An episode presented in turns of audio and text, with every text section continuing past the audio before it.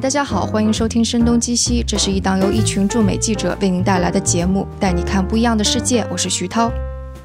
今天和我们坐在一起的是复旦大学社会学系的副教授沈一飞老师。Hello，沈老师，欢迎做客我们的节目。徐涛，你好，听众朋友们好。嗯，沈老师其实一直是有用社会学的视角来做家庭、亲密关系、女性主义方面的研究。然后，其实如果用社会学视角去看当下很多的热点，还是蛮多可说的。然后上次跟沈老师聊天的时候，也是一下子聊了特别多。但我想，就是今天我们这个节目，我们就先抛出一个话题吧，也是当时聊天的时候，沈老师提出的一个还蛮让我印象深刻的话题，就是说，可能得到觉醒的这一些女性，在感情、婚姻生活当中会更加纠结一些。是的，我们先来解释一下，就比方说，当我们说呃女性主义觉醒，或者有人会自我标榜为女权主义啊，或者觉得自己会认同女性主义，就这个究竟是在说什么？当我们说女性主义觉醒的时候，其实说的是女性主体身份开始回归到你的真实的自我，而不再被过去的传统的刻板印象所捆绑。刻板印象是说，我们觉得女人就应该怎么样子。而这个女人应该怎么样子背后，其实是有两块东西在我们社会学，一个叫角色，一个叫行为规范。就是你要扮演什么样的角色，和你的行为规范，决定了我们想象所谓的刻板印象应该是怎么样子的。所以，当我们说女性觉醒的时候，其实她做的不是说完全否定过去的所有的行为和角色，而是开始反思那个角色是不是我想要扮演的，那个行为规范是不是我对我来讲是最有利的，或者是我最喜欢的。我可以再举一个比较通俗的一个例子啊，大家可能都坐过自行车的后座，你会发现。我们在男性的行为规范里，你坐在后座，你是叉开腿坐在上面的；但我们女性的行为规范，你是侧坐的。哎，你会发现侧坐是因为啊，很多人说因为是这个裙子的问题呀，或者是不方便等等。可是你会发现，我们女性所有的坐姿都是不鼓励你叉开腿的。因为跟女性那种端庄的形象，它有距离。那但是你会发现，当我们坐在自行车后座的时候，其实是叉开腿坐更安全。它两边倒，你都有一条腿撑地。但如果你是侧坐的，你万一往后倒，是倒向你背部的方向的，你的后脑勺着地，你是很很可能会发生严重的生命危险的。所以，当我们女性觉醒的时候，其实我们在问的是：这个行为规范，它到底对我来讲是否是安全的，是否是我要的？所以，我一直认为，女性意识的觉醒，它不是去对抗什么，而是真正的在问：她这样的行为是不是对我自己来讲，真的是保护了我？让我自己能够成长的更好，还是说只是大家都觉得这么做，我没有反思，只是希望看上去更优雅，但我为优雅付出的代价很可能远远超过我能承受的范围。我我还挺好奇的，因为您是做社会学研究啊，反正对于女性主义、女权主义其实接触都比较多。您您自己的觉醒是什么时候？就您之前是一个非常传统的姑娘，然后成长为一个开始有觉醒意识的人吗？对，其实我是一个。在传统意义上还蛮幸福的一个人，也就是我所有的人生的安排都是大家看上去很完美的。比如说我大学谈恋爱，然后呢二十五岁跟我先生结婚，然后我呢就自己做自己的事业，在这个留在学校里，相对来讲我更多主内，那我先生主外，他也比较能挣钱。然后我二十七岁生老大，生了个女儿；三十二岁生老二，生了个儿子。所以在很多人眼里，好像我属于那种还比较这个传统意义上比较完美的这样的。一个女性，尤其是你要知道，我们苏州这个地方，我们有那种谁结婚有一个铺床的习惯，要找一个人给新婚夫妇去铺新床，他们就要找什么父母双全、儿女双全、婚姻幸福等等等等，有一系列的要求。我经常就是那个铺床的人，因为在世俗意义上，我就属于那种好像什么都有，但实际上我是在结了婚以后再去接受女性主义的，因为我当时是参加了一个中国的第一次的这个系统的理论。论班叫社会性别理论班，是密西根大学、中华女子学院和呃我们的这个香港中文大学合办的一个班，学了三年的理论。第一年进去的时候，其实是处在崩溃状态的，觉得你自己很引以为豪的这些观念一下子被打破了。比如说，我结婚觉得结得很好啊，你看我找了一个长得还不错的男性，然后又很能挣钱，我觉得我很幸福。结果呢，我们那个来的女性主义的老师就不断的问我们说，其实呢，他说你结婚呢，你可以把它想象成一种批发的性行为，那你其他的像性工作者，他可能是种零售的性行为，所以他会问，当你觉得自己婚姻好的时候，是不是意味着你的批发性行为，你觉得这个代价，或者是说收到的收益啊，高于人家零售的性行为了？哇，那一刹那就觉得怎么能这么比较呢？啊，怎么能够把我这么比较呢？我堂堂大学教授啊，怎么能这么比较呢？你会在一开始对于那种打破等级，你其实是心里不舒服的，因为我是那个利益获得者，我不是个利益受损者。当我站在利益获得者的时候，你把我往下拉，我就会很不舒服。所以我学完第一个学期后，回家宣布这东西不学了。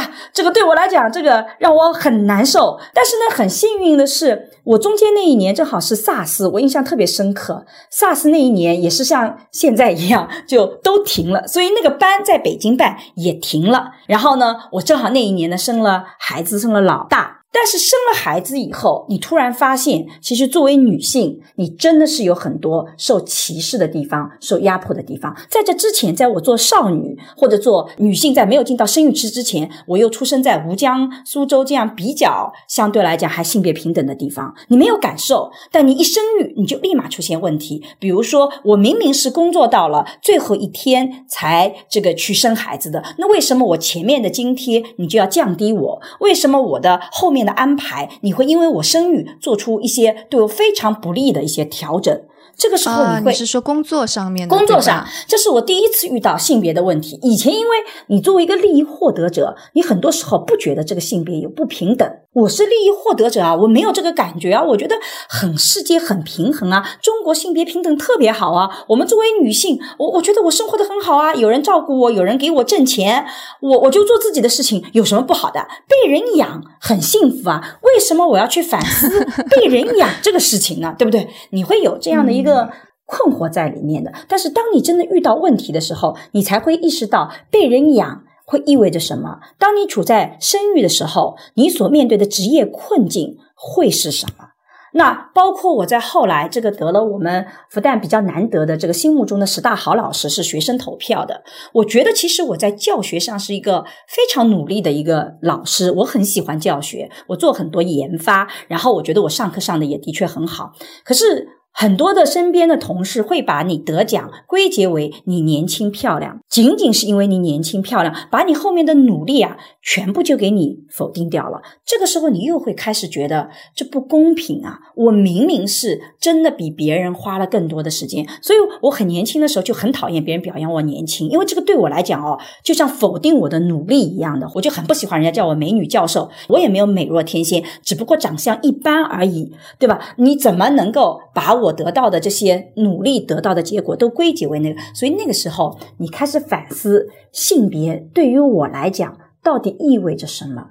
假设我是处在一个完全不同的弱势情况，我还能不能说只要我努力，我就能得到我想要的平等？嗯，就当我们说女性主义话题的时候，我们也要切入另外一个维度，类似于阶层呀之类的这些东西，是吗？对的，年龄。阶层、城乡背景，你会发现这些要素都纠合在一起的。所以，其实女性主义它讨论的话题，并不只是性别本身，并不仅仅是作为男女。其实，它真正讨论的是人跟人之间差异，这种差异背后是如何进行价值判断的。就像我们刚刚讲到的，我坐自行车后面，我可以叉开腿坐，我也可以侧着坐，没有人说你不可以。但你会发现，当你做这个行为的时候，它的价值是比较低的，它会被认为是不合适的，是认为这个行为是不端庄的。这是价值判断，这种价值判断就会影响你的很多行为。所以你会发现，我们女性主义的所谓的自我的觉醒，其实就是在这个意义上反思。我的很多的差别到底意味着什么？我今天之所以能够走得很好，其实是因为我可能本来就处在差异价值判断的链条的顶部。但如果我出生在偏僻的农村啊，这个地方可能我连出生的机会都没有，性别一筛查，哇，大家都要生男孩子，你女孩子直接就把你给流掉了，你很可能连出生的机会都没有。你会发现，你连读书的机会都没有。我们中国有了义务制教育以后，你会发现女性读到初中的比例跟男性是一样的，但是一到高中，女性。就会被降低，所以有专门有的很多的这种非常有公益意识的人，他去做女高，就是因为他发现这个女性已经读到高三了，她的弟弟才读到初一甚至小学，但是当经济发生困难的时候，家庭选择的是让那个高三的女孩子辍学，而不是让那个初中的或者是这个义务制教育里让这个弟弟少。接受一点别的这个补习班呐，等等等等，所以你会发现，如果你的处境在这里，你的这个差异够大，你的人生可能会变得非常非常的艰难。然后等到你走到工作岗位上，你就会发现，现在你还没有生育，呃，刚刚结婚，你很快就在工作领域里会遇到区别的对待。你之所以走得很顺，不是因为这个社会不存在这些不平等。是因为你正好处在价值判断的这个差异链条的上端而已。我在过去很漫长的一段时间里面，没有感受到任何性别的不平等，是因为我很幸运的避开了这些所有比较价值感低的。这样的一种评价体系啊，我出生在独生子女的家庭，我妈妈就只生了我一个，对不对？对对对，独生子女这个事情非常重要。之前我们还有个嘉宾特意说了，说就因为独生子女，所以家庭只有一个孩子，你不管男孩女孩，你一定会把他送去接受教育，家长就不需要再去选择说我是送男孩还是送女孩，就避免了这个价值判断的事儿。然后他说这一点是一个副作用吧，就虽然独生子女政策肯定有很多争议，但是恰恰意外的就促进了男女平等这事儿。不仅如此，而且独生子女使得女性这个成功的可能性也增加的。因为在家庭里面，你只有一个，那你望子成龙已经不可能了，所以我们就望女成凤。那么女性被往成功的道路上推也会增加。所以其实独生子女在我们学界是有很多的争议的，它有很多的负面的东西。但是的的确确在性别平等里面，它其实扮演了一个还蛮重要的角色。所以就我们现在已经知道女性主义其实是怎样的了，然后以及觉醒是意味着什么。然后为什么可能走到感情啊、婚姻生活的时候，反而其实可能会是一个特别令人 struggle 的事儿？因为你会发现，当你走在个人的身份里面的时候，你自己是可以可控你的人生的。嗯，对，就只是跟个人有关，这只是跟个人有关。但是当你走到爱情里的时候，你就会发现它出现了一个问题，你要跟另外一个人去对应、去匹配。我们刚刚讲到的是性别对于行为规范的影响。那作为女性，我行为改变，这是我个人就可以了。但是性别刻板印象里还有一块叫角色规范，就是做妻子应该怎么做，做女朋友应该怎么做，做丈夫应该怎么做啊？做一个下属，女下属应该怎么做啊？比如说有两个实习生，一男一女进到一个公司里来。如果大家希望有一个人早上要把大家的茶水都泡好，大家想想看，你觉得是男的做还是女的做？你会发现很多的领导他觉得就应该是女的来做嘛，你女的更会照顾人嘛，这叫角色的刻板印象。那么你在两性关系里面，你就不仅仅是个人行为本身的改变，你必须要把这个角色也要调整过来。但是这个时候出现一个问题。你会发现在过去的五十年里，我们女性原来是待在家里的主内的情感型的角色。然后我们因为这个中国的建国以后，真的是在性别平等走得特别快，所有的女性几乎是所有都要走出家门来工作，劳动者最光荣。所以，我们女性的角色一定一下子就从主内。变成了主内和主外要同时兼顾的，所以你看我们的角色就变得很快。我们不仅在家庭领域，我们现在也是独立的女性的自主意识的这样一个呃工作者。我们觉得这个事业很重要。我们在角色理念上就跟男性很多过去的角色的这种要求是去接近的。比如说，我们要更理性，我们要有决策力，我们要能快速判断，我们能够自由的出差，我的行动要自由，这些都是过去是男性角色的特征。现在我们女性也要拥有，否则我们没办法在公共领域里做得好，但如果你去比较男性啊，他在过去五十年里他就没怎么改变，他过去是挣钱者，他现在还是挣钱者。我专门写过一篇这个文章，叫《后父权制时代》，就是你会发现，我们女性今天的崛起拿到的权利，它不是来自于男性，是来自于老人。你看整个的家务分工啊，这对对不对？这个模式过去是媳妇熬成婆了，婆婆是不用干活的，婆婆就在那里面可以享受了，那媳妇就要去干活。那老人是在这个社会上是最受尊重的，他也不需要做很多事情，那我们就年轻的要去服侍他。可是现在你会发现，老人在家庭的地位是要。多干活，少说话，家庭才能和谐。老人的权利被剥夺了，老人去做了家务活，来支撑女性能到外面去工作。尤其是我，我们为什么选择跟自己的父母，就跟女方的父母住在一起？因为他的支持力度更大。我们在做母职惩罚的时候，就发现，你生一个孩子，你的收入要比没生孩子的那个女性同样的背景啊少百分之十四。但如果你跟男方父母住在一起，你要少百分之二十八。哎，这个真的有数据是吗？有有有。叫母职惩罚，但如果跟女方父母住在一起，你没有惩罚。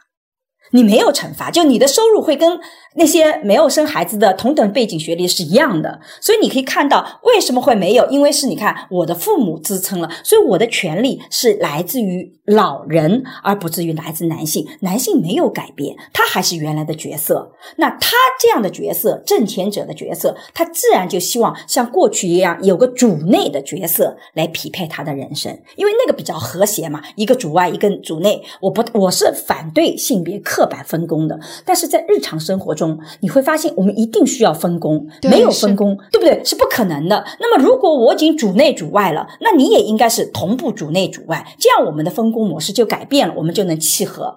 但是男性角色没有变呢，他还是主外啊，他还是没有做主内啊。我们所有的数据都告诉你说，男性参与家务劳动就没有怎么太多的改变过，男性参与育儿这个事儿也没怎么改变过，他就没回来。好了，这个时候你看，我们两性要把角色匹配在一起。我的角色已经改变了，我的意识已经起来了。那男性没有变，我们两个自我发展的时候南辕北辙，这就是使得我们今天的爱情就变得非常的纠结，非常的矛盾。一方改变了，一方没有改变。那么相对应来讲，对于两方啊，大家都挺委屈的。对于女性来讲，你看，你如果我现在不去挣钱。我也会很担心被时代淘汰掉。你男性也不接受我不挣钱这个事儿，对不对？觉得你就是啊吃吃我的，就是穿我的，我也没有这个底气。我们的法律也没有保护全职太太，说我离婚的时候你会给我这个职业损失的补偿也没有，我都没有。那我还是觉得自己的经济独立非常重要。但对男性来讲，他也很委屈。他过去吧，原始积累吧，啊，父母有留下来的房子就可以。现在吧，比过去还要压力大，他还要买更贵的房子。那他就觉得，那你如果不做这些事情，我要你来干嘛呢？你会发现很多的男性自然而然把自己的行为也都合理化了，所以双方都很委屈。所以你看，在微博上，我们动不动就说男的就是直男癌，那男的动不动就说 你们田园女权，你们是这个。呃，这个所谓的拜金女，其实为什么？就是因为我们双方错开了两条发展道路。而且还没有标准了。以前有个角色标准，对吧？做老婆贤妻良母啊，能够这个比较体贴，比较会照顾人啊就可以了。但现在不是了。所以，怎么是一个好老公？怎么是一个好丈夫？什么是一个好妻子？这两个概念其实都在不断的形塑的过程中。那大家就可以想象，这个挑战为什么就会很大了？诶，这个西方已经开始有更加清晰一些的大家的共同的认同了吗？我觉得这个肯定不是一个标准，这是一个社会认同的问题，对吧？对。这个西方呢，跟我们走的道路呢，它不太一样，因为我们的女性出来工作啊，其实是一个就是全社会同步启动的自上而下的这样的一个过程，所以有很多的女性她其实并不想出来工作，但她也出来工作了。但如果你看像美国这样的呢，她直到今天中产阶级女性的就业率依然是远远低于男性的。低于中国中产阶级的女性，她还有很多人，她自然而然选择了全职的太太。那么，整个的社会对于全职太太，她其实是有福利、社会制度方方面面的保障的。比如说，你离婚的时候，他会有妻子的赡养的这个义务，或者说是经济强势一方要去赡养经济弱势一方，他在法律是有这样赡养关系要去确认的，那就是保障你对家庭做出的牺牲，在未来是能得到回馈的。但我们呢，没有这样的一个保障体系，因为我们绝大部分人都是自己同样工作的，所以他就没有会不会有这样类似的一个文化。那第二个呢，就是说，在西方的这种性别的发展里面，这个婚姻从来就不是百分之百的。这个英国就就没达到过结婚率百分之百，他在很贫穷的时候，他都只有百分之九十多。但中国的结婚率是百分之百，九十九点九九九的，就是那你想想看，二三十年以前说有谁没结婚，很少很少。一个镇都没几个，嗯有一个两个就是变成这个焦点人物了，所以他是结婚率很高。那对于婚姻本身的想象，他也是完全不同的。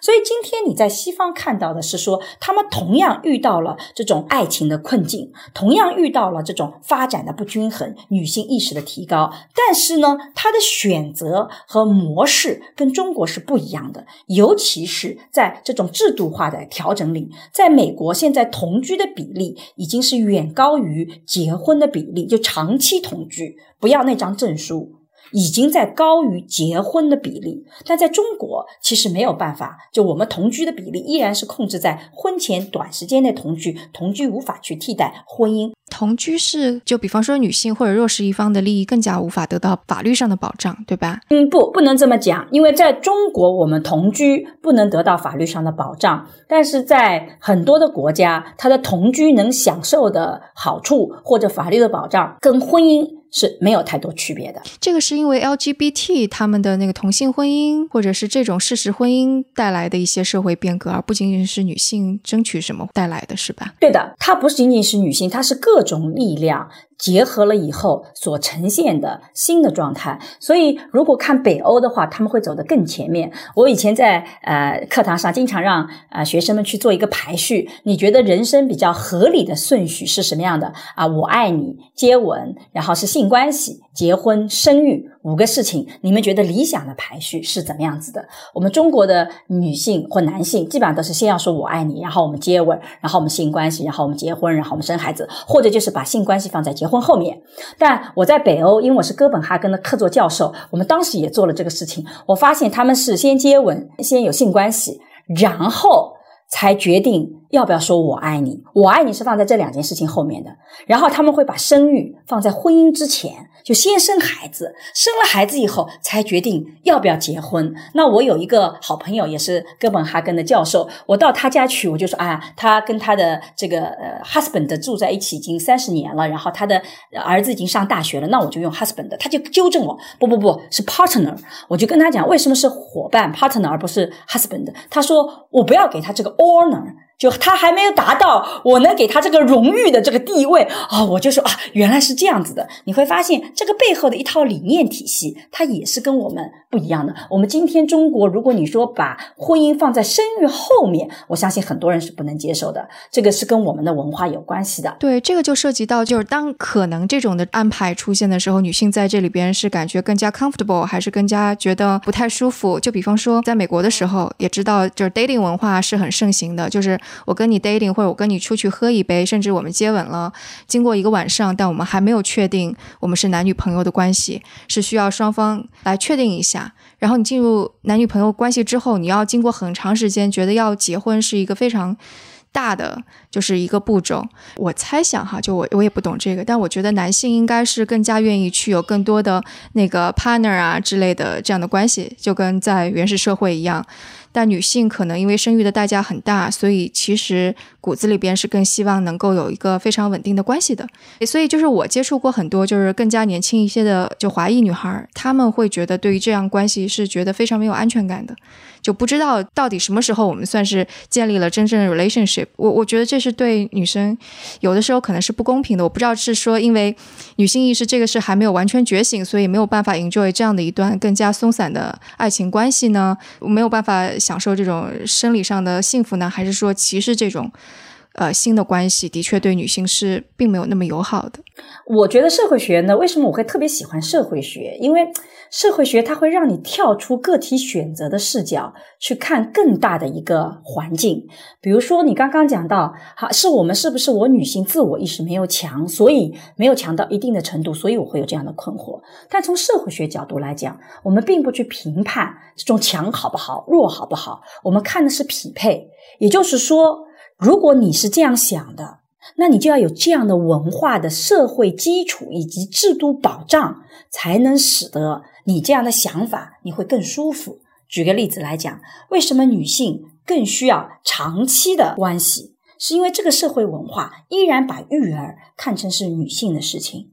为什么女性要通过法律保障来进到这个婚姻里去啊？尤其像在中国，对不对？为什么有的国家就不要？是因为你的法律提供的那个基础的保障机制是不一样的。你不进到婚姻里去，你很多的保障都拿不到。所以你的个体选择其实不是你个人做出来的，其实是这个制度在决定你。背后你会有什么样的焦虑？你会有什么样的问题？所以我自己做的这门课程，我做了门爱情课。爱情课是的，我是从社会学视野去谈爱情。哦哦，社会学视野，那还是蛮特别的一个视角。嗯，其实我特别想给大家的就是，你表面上你会发现我都在做自由的选择，但其实你的每个选择背后都有一个社会背景，它首先影响你怎么想。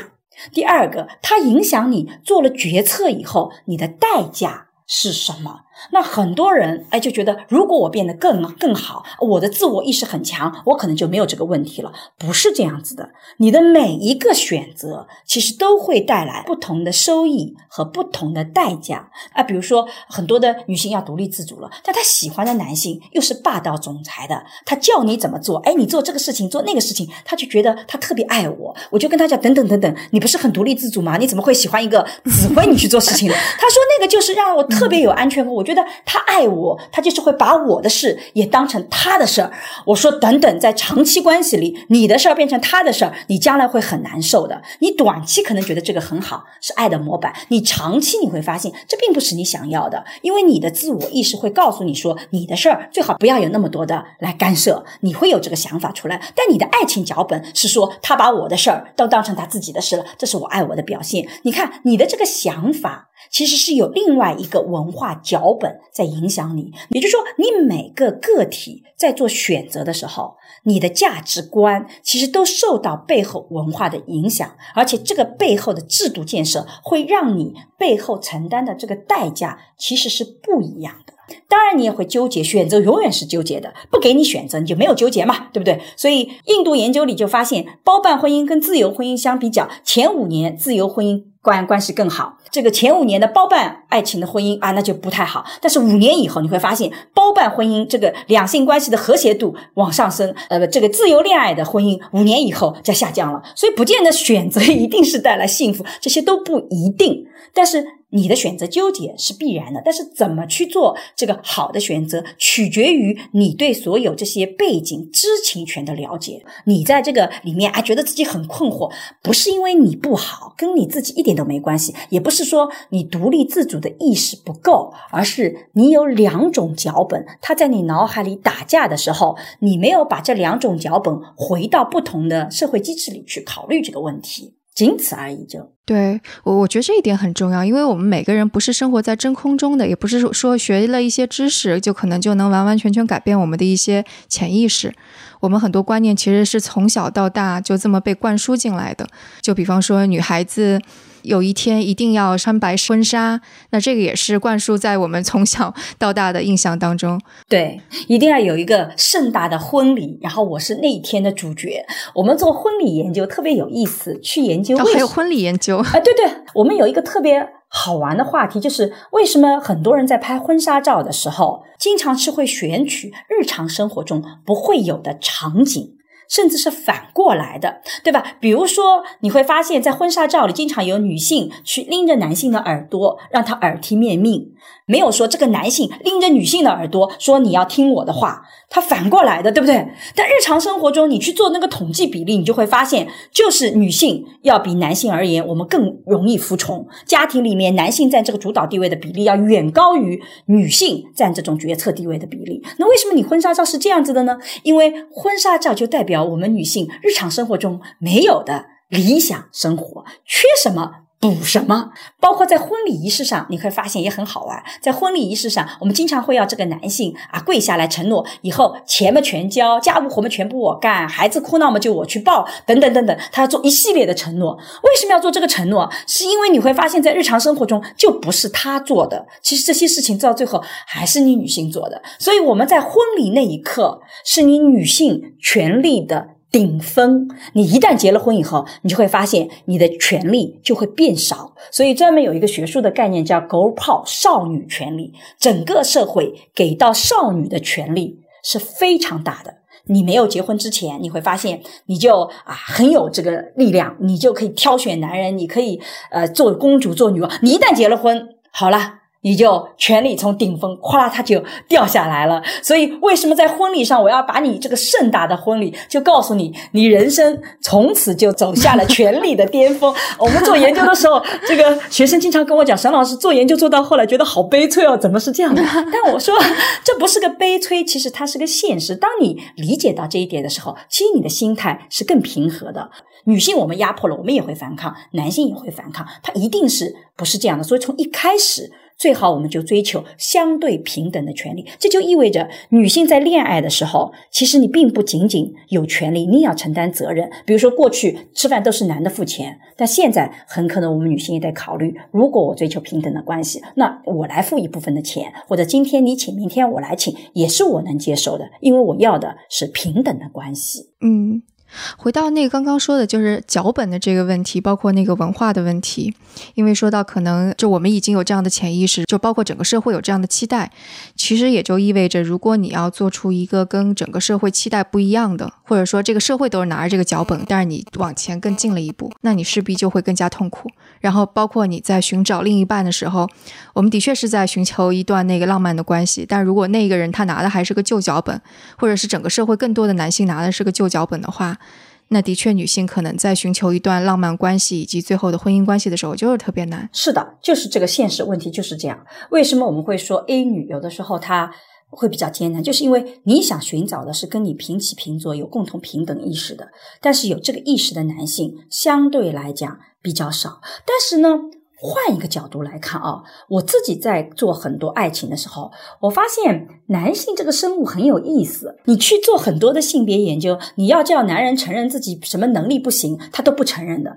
但是你让他承认，在情商上他就比较低，他是比较愿意承认的。哎，为什么这个也有社会学的那个什么原因吗？啊，因为很简单啊，你过去的脚本里面，感性这个东西就是女性的，男性就是理性的，所以刻板印象它并不仅仅只规训女性，它也。归训男性啊，因为他是把两个分开来的。那女性是感性的，男性就是理性的。女性就是情绪可以发泄的，男性就是情绪不可以发泄的。你男性是不能哭的。这个一规训以后呢，你会发现男性就会承认，我的的确确在情感这个块把握，我其实是没有经验的。所以这其实是给了我们女性一个非常好的一个机会。所以我在讲爱情的时候，我说你们不要去找那个 Mr. Right，那是找不到的，因为就不存在那个已经性别意识很强或者是很理解。女性这样的男性挺少的，如果有也是被别人培训好的，不多，对不对？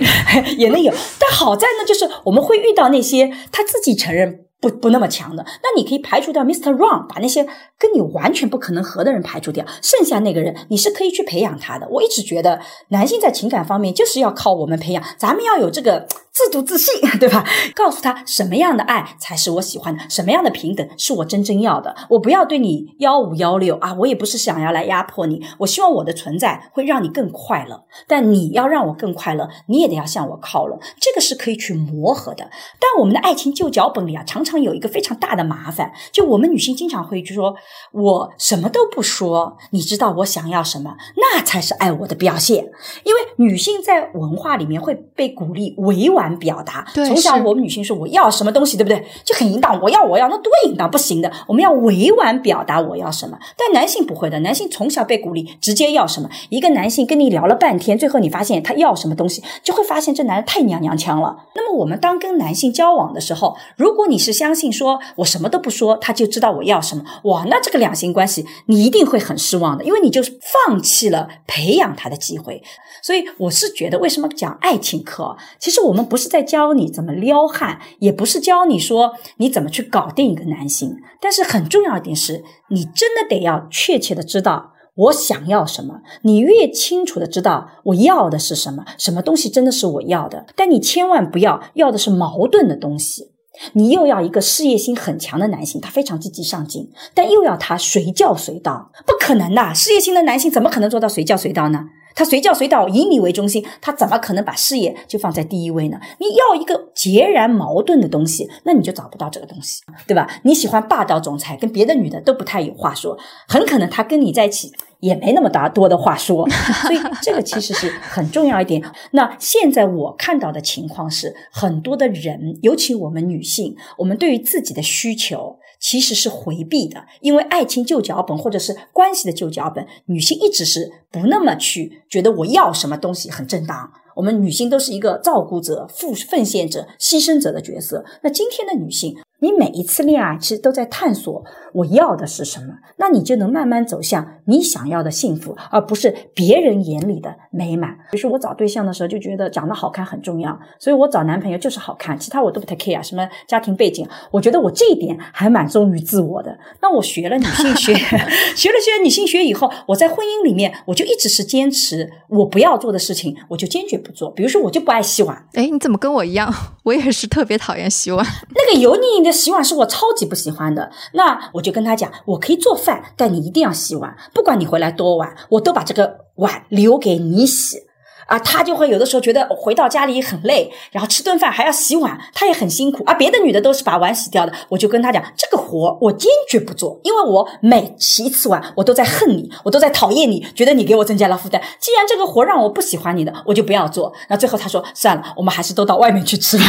所以我们很长一段时间到外面去吃，当然钱就攒不下来，有各种问题。但是你要坚持你想的东西，但并不意味着说我每件事情都坚持自我，什么都不肯做妥协。我。能做的，我觉得没那么必要的事情啊，我是能做妥协的。这个对你很重要，对我吧没那么重要，那我就做呗。琐事方面我是可以让步的。对我，我觉得挺重要的一点就是，当那个女生自我觉醒了之后，是期待别人把自己作为一个独特的、非常独立的个体。但我觉得女性在看待男性的时候，你也要把他们当成是一个独立的个体。比方说，男性要求女性都是温柔体贴啊什么的，那你也不应该把就是刚刚的那些标签贴在男性身上。所以，我就是跟男性相处，不管是你的丈夫、孩子，还是就其他的男性同事，我觉得其实就是一个不断的去了解对方、沟通的地方。你不喜欢，那你就躲他远点儿；你喜欢跟他在一起，你也可以像朋友一样指出缺点。就是沟通这个事情是非常重要的。对啊，而且我觉得其实我们是可以用一些比较好的方法去改变一些男性的想法的。比如说我吧，这个以前一直比较瘦啊，这个胸也比较小，那我先生就会。会看到那种大胸的，我觉得很性感，对吧？因为我们这个媒体里经常会出现这种大胸的女人。我有一次就在当着她的面穿胸罩的时候，啊，就从把背部啊、这个腋下的肉啊全部挤到胸罩里了。我告诉她，你看你在电视上看到丰满的胸，不就是这么被挤出来的？然后她看了我这个样子以后，就觉得天哪，你让我太倒胃口了。那我会告诉她，你想要的那个理想模式，其实是我做不到的。我顶多能做的就是挤一挤给你看。那你是不是接受这样的我？这是我真实的我。两者里面是需要选择的，可能。那个另外一种类型的女性，她会有另外的优点，但她也会有缺点。她可能没有我这么有幽默感的把肉挤给你看，对不对？其实我们是可以改变她的一些想法的，而不是说就觉得她喜欢啊跟你不一样的女性，她喜欢这种啊漂亮的跟你啊，你就觉得他是个渣男。我觉得不是的，每一个人都喜欢好看的女性啊，他会喜欢那些丰满的女性，我也会喜欢帅哥。我有一阵子做韩剧研究，看着我先生就怎么都看不顺眼，因为他双眼皮。我以前喜欢。双眼皮啊！可是我做韩剧研究以后，觉得单眼皮很好看，我就经常嫌弃他。你看你双眼皮，现在我的审美改变了，我喜欢单眼皮了。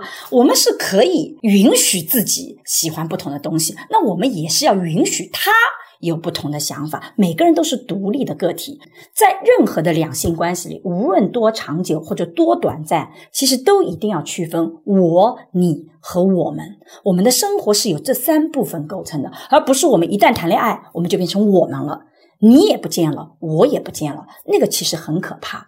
我们是要保留你我，然后我们再来共创我们，这才是能长久的关系。对，其实刚刚我们说了那么多，就当你女性主义这种觉醒，你想要做一个独立女性，其实后面有很多很多事儿。我们也之前有说，网络上可能很多被抨击，就比方说 Papi 酱。生了个孩子，冠了一个夫姓，很多人就去骂他。其实感觉就好像这些女权主义者或者是女性主义者，他们挑选了一个最容易的事情去彰显自己的女性主义。就但我们不知道他背后是不是他们做出了更艰难的选择啦。但就是的确是你去指责别人，这是一个最容易做的事儿。对这个呢，其实是女性主义今天在第三次妇女运动的时候遇到的一个问题，但这个问题不仅仅是女性主义本身，其实各个学术流派都会有这样的困境。只是女性主义从一开始，它就并非是完全理论型的，它是强调实践和政治理念的。也就是说，我是要有些行动的。你会发现哦，在网上。女性主义跟女性主义之间互相的批评也是比较厉害的。我们女性主义分激进的女性主义者，他认为男女天生就不一样，就应该是女性是更好的，我们就应该去怎么去主张女性的优势。但是自由主义的女性主义恰恰是反对的，认为人生而平等都是一样的，恰恰在未来的图景里，性别不应该起作用。而马克思主义的女性主义强调，其实这些女性的身份一定要跟她的阶层、跟她的工作这些概念要结合在一起。而生态的女性主义强调女性和自然之间的关系，你不要把性别只局限在人类，你还有更更广大的一个世界里面。所以这些女性主义的流派本身它差异很大。如果妇女运动看美国的妇女运动的话，她们更多的是自下而上的时候，你会发现这一派的女性主义好不容易推进了一个修正案，比如说自由主义的女性主义，它最后在到州的层面，其实不是被所谓的男性主义这个流派给干掉的，它是被另外。一派的激进的女性主义给干掉的，它是这样子一个争论。那这个争论本身，大家看到的是撕裂，看到的是问题。但从我个人角度来讲，对一个多元的世界，其实这样的一个争论其实是特别重要的，因为不同的群体以及一个群体不同的阶段，它其实需求就是不一样的。有一部分的女性，我们处在比较优势地位，我们当然希望是机会平等，对吧？你给我跟男性一样的机会，我就能发展的很好。但是对另外一部分的女性群体，她就一开始就处在非常弱的状况。如果你不给她积极行动法案，你不给她更好的一个条件，她是没有办法拿到那个机会的。那这部分的群体也需要有人帮她发声。所以，不同的女性主义流派，首先它其实代表的是不同女性群体的利益。就像这个胡克。克斯，她是一个黑人女性主义者，就说你们白人女性主义把工作看成是女性解放的一个标志，但对我们黑人女性主义来讲，我们一直在工作，我们从来不觉得工作是我们的解放，恰恰相反，我们希望社会福利制度能保障我们做母亲的条件和机会。你得让我在这一块走得更好。我相信这个例子大家就能明白它两者之间的不同。所以其实是不同的利益群体在讲自己的诉求。女性主义还有一个比较大的争议，我们叫做战略性的社会性别力跟现实性的性别力。我们今天这个社会是个性别化的，是男主外女主内这种性别分工已经成为固有的。那我从战略上角度讲，我未来就希望没有这样分工体系，我的女性的人生应该是怎么样子的？那么战略性跟现实性之间它并不匹配。那我现实性举个例子来讲，现实性的女性主义，我怀孕了，这个社会还是觉得生育是我的事情啊，所以我希望我的产假要足够。够的长，我产假越长，我更能保护我的利益嘛。那我这个时候就去呼吁啊，我女性的产假要怎么怎么长。但是从长远的战略性来讲，你女性的产假越长，你未来在就业市场的力量是越弱的。所以呢，产假就不能很长。那么这个时候你会发现，我现实性的利益是要求产假长的，战略性的利益是要求短的。所以不同的声音发出来，最后走的其实是个平衡的道路。我今天的一个政策出来，既要考虑对工作的女性来讲，它的意义在哪里？我要考虑对于那些。没有办法有这个这个很好的工作的机会，没有办法回归到家庭的女性，她的意味是什么？其实是让我们的决策变得更平衡，更能够去惠及更多的群体，或者就是我的政策更多的只只针向某一个群体，让另外一个群体有另外一条道路走，这也是一种解决方案，而不是说这个社会未来就一种方案普及所有的人。这个在多元的社会里，它的状况是越来越大的。所以我自己一直对于这种争论本身是持以非常。乐观的态度的，我觉得恰恰相反，需要两种不同的声音。我在女性主义流派里面会批评为比较保守的，因为我结婚。我并不反对，完全反对婚姻制度，甚至我还有的时候鼓励大家。我觉得婚姻也有它好的地方啊，生孩子最后在我看来就是个特别愉快的过程。那为什么你不生孩子呢？孩子每天回到家嬉戏孩子，我都觉得人生最快乐。你看，我是偏保守的，但是有另外一块行动女权主义，他们认为如果你在呼吁，那么那些我们不想结婚的，我们的压力就更大，所以他要来反对你。我觉得这个反对也是有道理的，因为它代表的是另外一种声音。但是可贵的是，我们互相把这个点给讲出来。我们把利益的声音发出来，我们来看看看怎么既能保障我的利益，又能保障你的利益。很多时候，它不见得是冲突的，不是拿一派去打倒一派。包括两性之间的关系，我觉得也是这样子的。所有社会的推动都不是大口号来推动的，平等、民主、自由都是大口号。真正推动社会的是一个个落到具体的一种实施方案，怎么去保护一个个具体的个体。他的利益被保护了，我们怎么才能推动更多的群体？我们来推动更大的层面，我觉得这才是社会进步的意义。对，我觉得可能就是在公共的讨论当中，例如啊，社交网络这种讨论当中，你是用什么方式去讨论？这个可能是非常重要的。一个，你是到底是在阐述观点、讲明理由，还是说你就是拿一个帽子扣别人，然后去骂别人？这是两种不一样的态度，引发的东西也不太一样。就拿一个例子来说，比方说代孕妈妈的这个话题，其实我之前是对代孕这个事情没有什么太多呃好恶的这种感觉的，因为我身边其实也有朋友，他是找了代孕妈妈，然后有了自己的孩子，我也非常为他的开心。但最近我看到了一些言论，其实是说能够去寻找代孕妈妈的。是经济实力比较好的女性，她们通常会觉得代孕是她们应该有的一种权利。但是你看，去做那些代孕妈妈，去为别人生孩子的这些女性，她们的呃经济地位可能会是更加低一些的。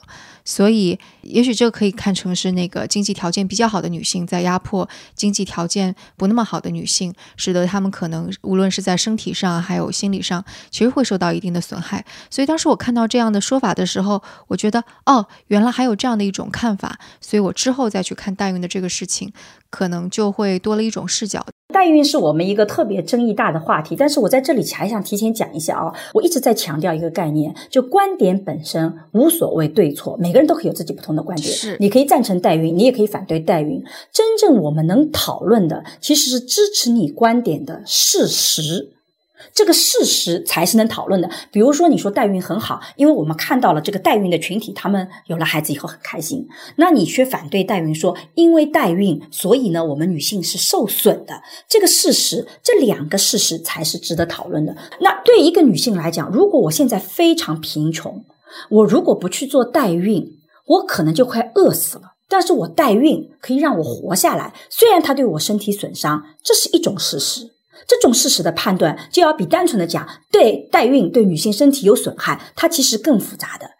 第二种是我女性其实有各种不同的选择，但现在呢，我呢被生育机构给控制了。我本来就是生个孩子，其实我可以拿到更多的钱，但中间有中介，他抠了我一大笔钱，导致我损伤了我的身体，我完全不能改善我的生活，我的代价远超过我的收获了。那这个时候的问题就不再是代孕本身，而是中间的商业机构，我们如何去规范它？产业链，产业链的问题是怎么样？所以你会发现。同样两件事情，它背后的事实不一样的时候，我们的关注焦点是不一样的。所以在我们学术里面，我们经常讲，你看任何一个观点，你总是有对立的两个面。我们复旦最近引进了一个新的叫给尔数据库，它里面专门有个数据库，就是你任何一个观点都能找到这正面的，也能找到反面的。学术永远是有两个对立的面存在的，关键是看那个事实。此时此刻，如果我们要找解决方案，我们必须看到那个事实在哪里。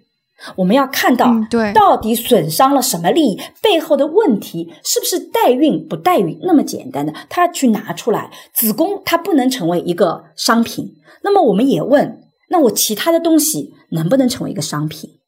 我的器官是不是商品？我的脑部的智慧是不是个商品？这个边界在哪里？这其实是值得讨论的话题，而不是一棍子给打死的。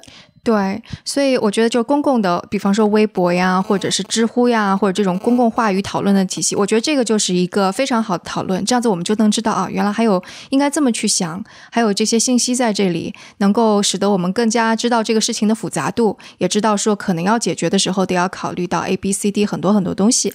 但我个人建议大家放弃微博这种场合进行理性讨论，不可能。我每一次都觉得自己的发言已经足够的中立，被曲解把事实给你，我只要其中有一句话让某一个群体不舒服，他立马就来攻击你。哦，我都觉得我明明在为你说话，我只是有一句话客观描述了你们自己曾经说过的一个事实。完了以后，你说不，这个事实我们这个流派不同意的，你就是对方的这个敌人，然后来打你啊！我每次都觉得微博真的不是一个可以讨论的一个 空间了，这个当然很沮丧啊。嗯，我就觉得就是这种，先是观点先行，然后不管怎么样扣你一个大帽子，就像我们说那 Papi 酱灌复姓的这个事儿，很多人的讨论其实并不是基于说。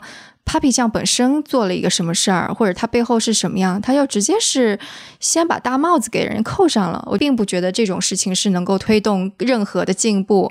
而且我觉得这个其实是有损女性在获得自己某些权益的。就比方说，当呃以一个女性主义姿态，或者是或者我们说现在女权主义这个词语已经被滥用了，大家一听女权主义都会说女权拳头的那个拳，然后就去有一些负面的情绪，或者直接就给任何标榜自己是女性主义的扣上一个田园女权主义的帽子。我觉得这些都其实是很糟糕的一种状态。是的，我们回到冠夫性啊，为什么冠夫性的话题它会引起争议，对吧？很简单，这背后有两层不同的逻辑。第一层的逻辑是整个社会应该如何对待冠夫性这个事情，是不是冠夫性就是最合理的？我觉得这一点其实我们整个社会已经在达成共识了，就是选择冠夫性和选择冠母性都是合理的，这是社会层面。那下面半下面这个层面就是我个体。可不可以有权利选择冠夫性还是选择冠母性？是不是我作为女性，我就一定要选择冠母性？作为男性，我就是不是一定要坚持冠夫性？这是一个社会层面跟个体选择的问题。那 Papi 酱他选择了冠夫性，我自己的两个孩子也选择了冠夫性，我们有没有权利作为女性做出这样的一个冠夫性的一个举动？那自我从我的角度讲，我不知道 Papi 酱是为什么选择冠夫姓。我选择冠夫姓的逻辑很简单，因为我爸爸是过继的，我的外公也是过继的，导致我的那两个姓，我爸的姓跟我妈的姓，包括我自己的姓，我都不觉得有太多的这种。家族延续的这种理念，但是我先生的姓，他们有个家谱，哎，我觉得这个挺有历史感的，那就全姓你的姓好了，因为我的姓我觉得 不重要，那就姓你们家的姓好了。这个你就会被别人说你在拿着一个旧脚本，对他就会说你 拿旧脚本。可是我个人选择，我可不可以这么做？我觉得我是有权利这么做，因为对我来讲这个事情不重要，虽然它是个旧脚本，可是呢我不重要，我先生会很喜欢，那就。就让他去做好。但是从女性主义的立场来讲，我是能理解为什么有些人会很愤怒，就是因为我们好不容易夺取了冠母性的权利，这个女性主义的成果是需要有人不断去实践的。那么你已经站在优势地位的女性，你们不去做这种实践，那么处在弱势的地位的女性就更没有能量去延续这个成果。所以他们对我的批评啊，你就是个保守的女权主义者。你看，你应该要做出更大的表率，你就应该冠母姓嘛。你要做出表率，我觉得这种批评是对的。但是呢，我权衡了我的利益，我自己想想看吧。嗯，好像如果我要冠母姓的话，我觉得我先生可能会非常的不舒服的。我何必呀？我我觉得可能没有那么大的意义。我怂了，或者说我我在自己的利益跟公共利益之间，我权衡了以后，我就想想看，我冠母姓也不见得对社会有太大的意义呀。到底价值在哪里呢？这可能也是那个激进女权主义的一个要点，他就会觉得其实大多数人都是考虑自己的利益嘛。对，就当你利益在前面的时候，你一定是会选择更加容易的那条路。但如果你要把它往前推进的话，可能你就得做些稍微过一点的，才能引起大家的注意。是的，所以我我不是激进的女性主义，我是保守的偏自由派的女性主义。但我觉得个体做出有利于自己选择这件事情，它不应该被批评。每个个人都应该有权利做出符合我自己想法的一个选择，而不是说我从一个刻板印象，我非得要走到反刻板印象才叫我自己的选择，这也是两回事儿。但但就比方说，会不会有啊其他流派的女权主义者会提出这样子一个想法，说就因为我们是在一个社会当中，文化社会的规范以及传统在制约着我们，使得我们其实更加容易做出冠夫性这个行为，因为我们不需要去跟老公 argue，我们不需要去对婆婆解释，我们甚至就是也不需要面对呃其他人的眼光。所以冠夫姓其实是最容易的事儿。但是如果真的是没有人去非常大声疾呼争取的话，那可能冠夫姓的这个传统就会一直流传下去，它不会天然的转向一个平等的局面。是的，这个就是在背后激进的女性主义跟自由女性主义的一种这个争论。但从我的角度来讲，冠夫姓没有那么重要。我第一位要给你争取的是你女性平等的生育以后的就业权利。你的晋升的权利，所以我做很多母职惩罚的研究，我觉得那个对女性影响很大。第二个，我做的是对全职太太的法律保护，怎么做？这是另外一块，我认为对不工作的女性更重要的事情。至于是不是冠夫性，它在我的排序里面，它没这么重要。但是我觉得我做到了，说你反对我，我能理解你的反对，这就 OK 了。那么在另外的人里面，他们会有自己的排序，比如说我的朋友，他就一直做亲密关系的暴力，在。他的排序里面这块是最重要的，我觉得很好啊。否则我们都都做亲密关系的暴力，都排序第一，后面的问题就没人做了。那我们的专业领域就是每个人认为的重要问题不同。那么这样子有一万个人做女性主义的时候，就可以把女性主义方方面面的问题都做得比较全。如果我们都只有一种价值体系，你觉得最重要的问题也是我觉得最重要的问题，那么后面那些问题就没人做了。所以那个分野其实是。挺好的，所以您讲的这块我非常同意，是有这个担心的。那么，如果你觉得这个很重要，那你去争取，我也不会反对你。女权主义绝对不是拿一个霸权打倒另外一个霸权，拿一种标准体系打倒另外一种标准体系，这不是我追求的女性主义。所以，我是一直觉得我所追求的是相对平衡的女性主义。对对对，而且我觉得那个沈老师刚刚说的一点非常对，就当你去想一个事情的时候，就的确有一些 priority，就那个优先级的划分。然后可能更重要的一点，的确也是说，当你的呃思考的角度更加不同，能够让。不同的人都有这种思考的养料，源源不断的进来，那可能每个人做出选择的时候就更加理性，然后也能够推动这个社会往前进。是的，绝大部分的女性主义都是反爱情、反婚姻的，因为爱情里面我们刚刚讲到有个脚本，它一旦两性结合，女性很容易就成为被保护者的一方。被照顾者的一方就变得很弱，这是我们过去爱情脚本里经常带的。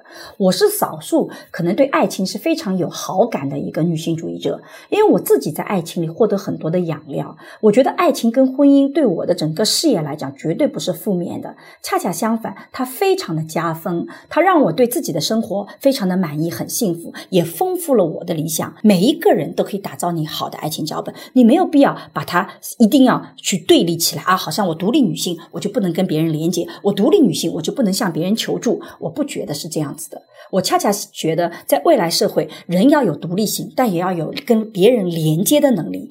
我们过去呢太过讲连接，没有讲独立。现在我们讲了独立以后呢，又把连接给否定掉。不是的，两者都很重要。对我特别赞同这个观点。就其实我觉得，所有的女孩子，就是当你就女性意识觉醒了，觉得独立重要的时候。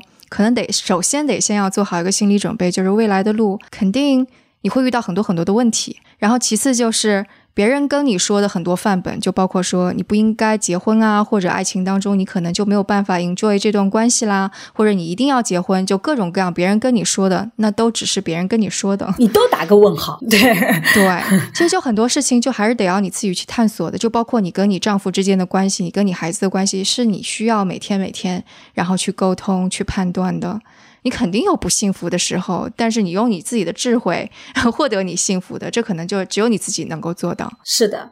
所以我觉得人生有的时候很很公平，有的时候看上去很多人的人生一开始就不做选择，就完全是按照别人说的做，看上去很顺利。其实他遇到的问题，其实跟你做自己的选择是一模一样的多的。那个路未来会越走越狭窄，但如果你一开始就选择了一条很崎岖的道路啊，这个走的人，可是你走到上面，你会发现风景也很美。所以我一直觉得人生如果怕苦啊，会苦一辈子；但如果人生不怕苦呢，就苦半辈子。所以我自己。更愿意前面多花点脑子去想想，走一条我想到的路，那后面我就觉得他会走得更顺一点点。所以我自己在人生选择里总是问哪条路是我自己觉得更好的，而不是别人告诉我哪条路是更好的。对，理性选择本身也很难。可能还有一个，我觉得你现在觉得自己不幸福也没有关系。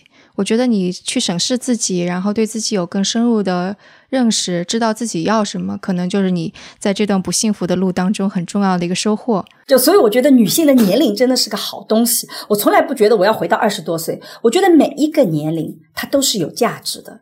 每一个年份，你都在成长。对，而且可能二十几岁的时候，女性因为在这种父权社会的话语体系下，的确更加缺少自信。但我起码觉得现在我比二十多岁的我有自信多了。是呀，何况我们其实也更加有资源，更有底气，可以做自己想做的事情。但我自己做很多的呃性别研究，我在很多场合其实经常讲这个观点，就是当我们有话语权的时候。其实我们不仅要考虑自己的利益，我们一定要考虑那些没有话语权的女性，她需要什么。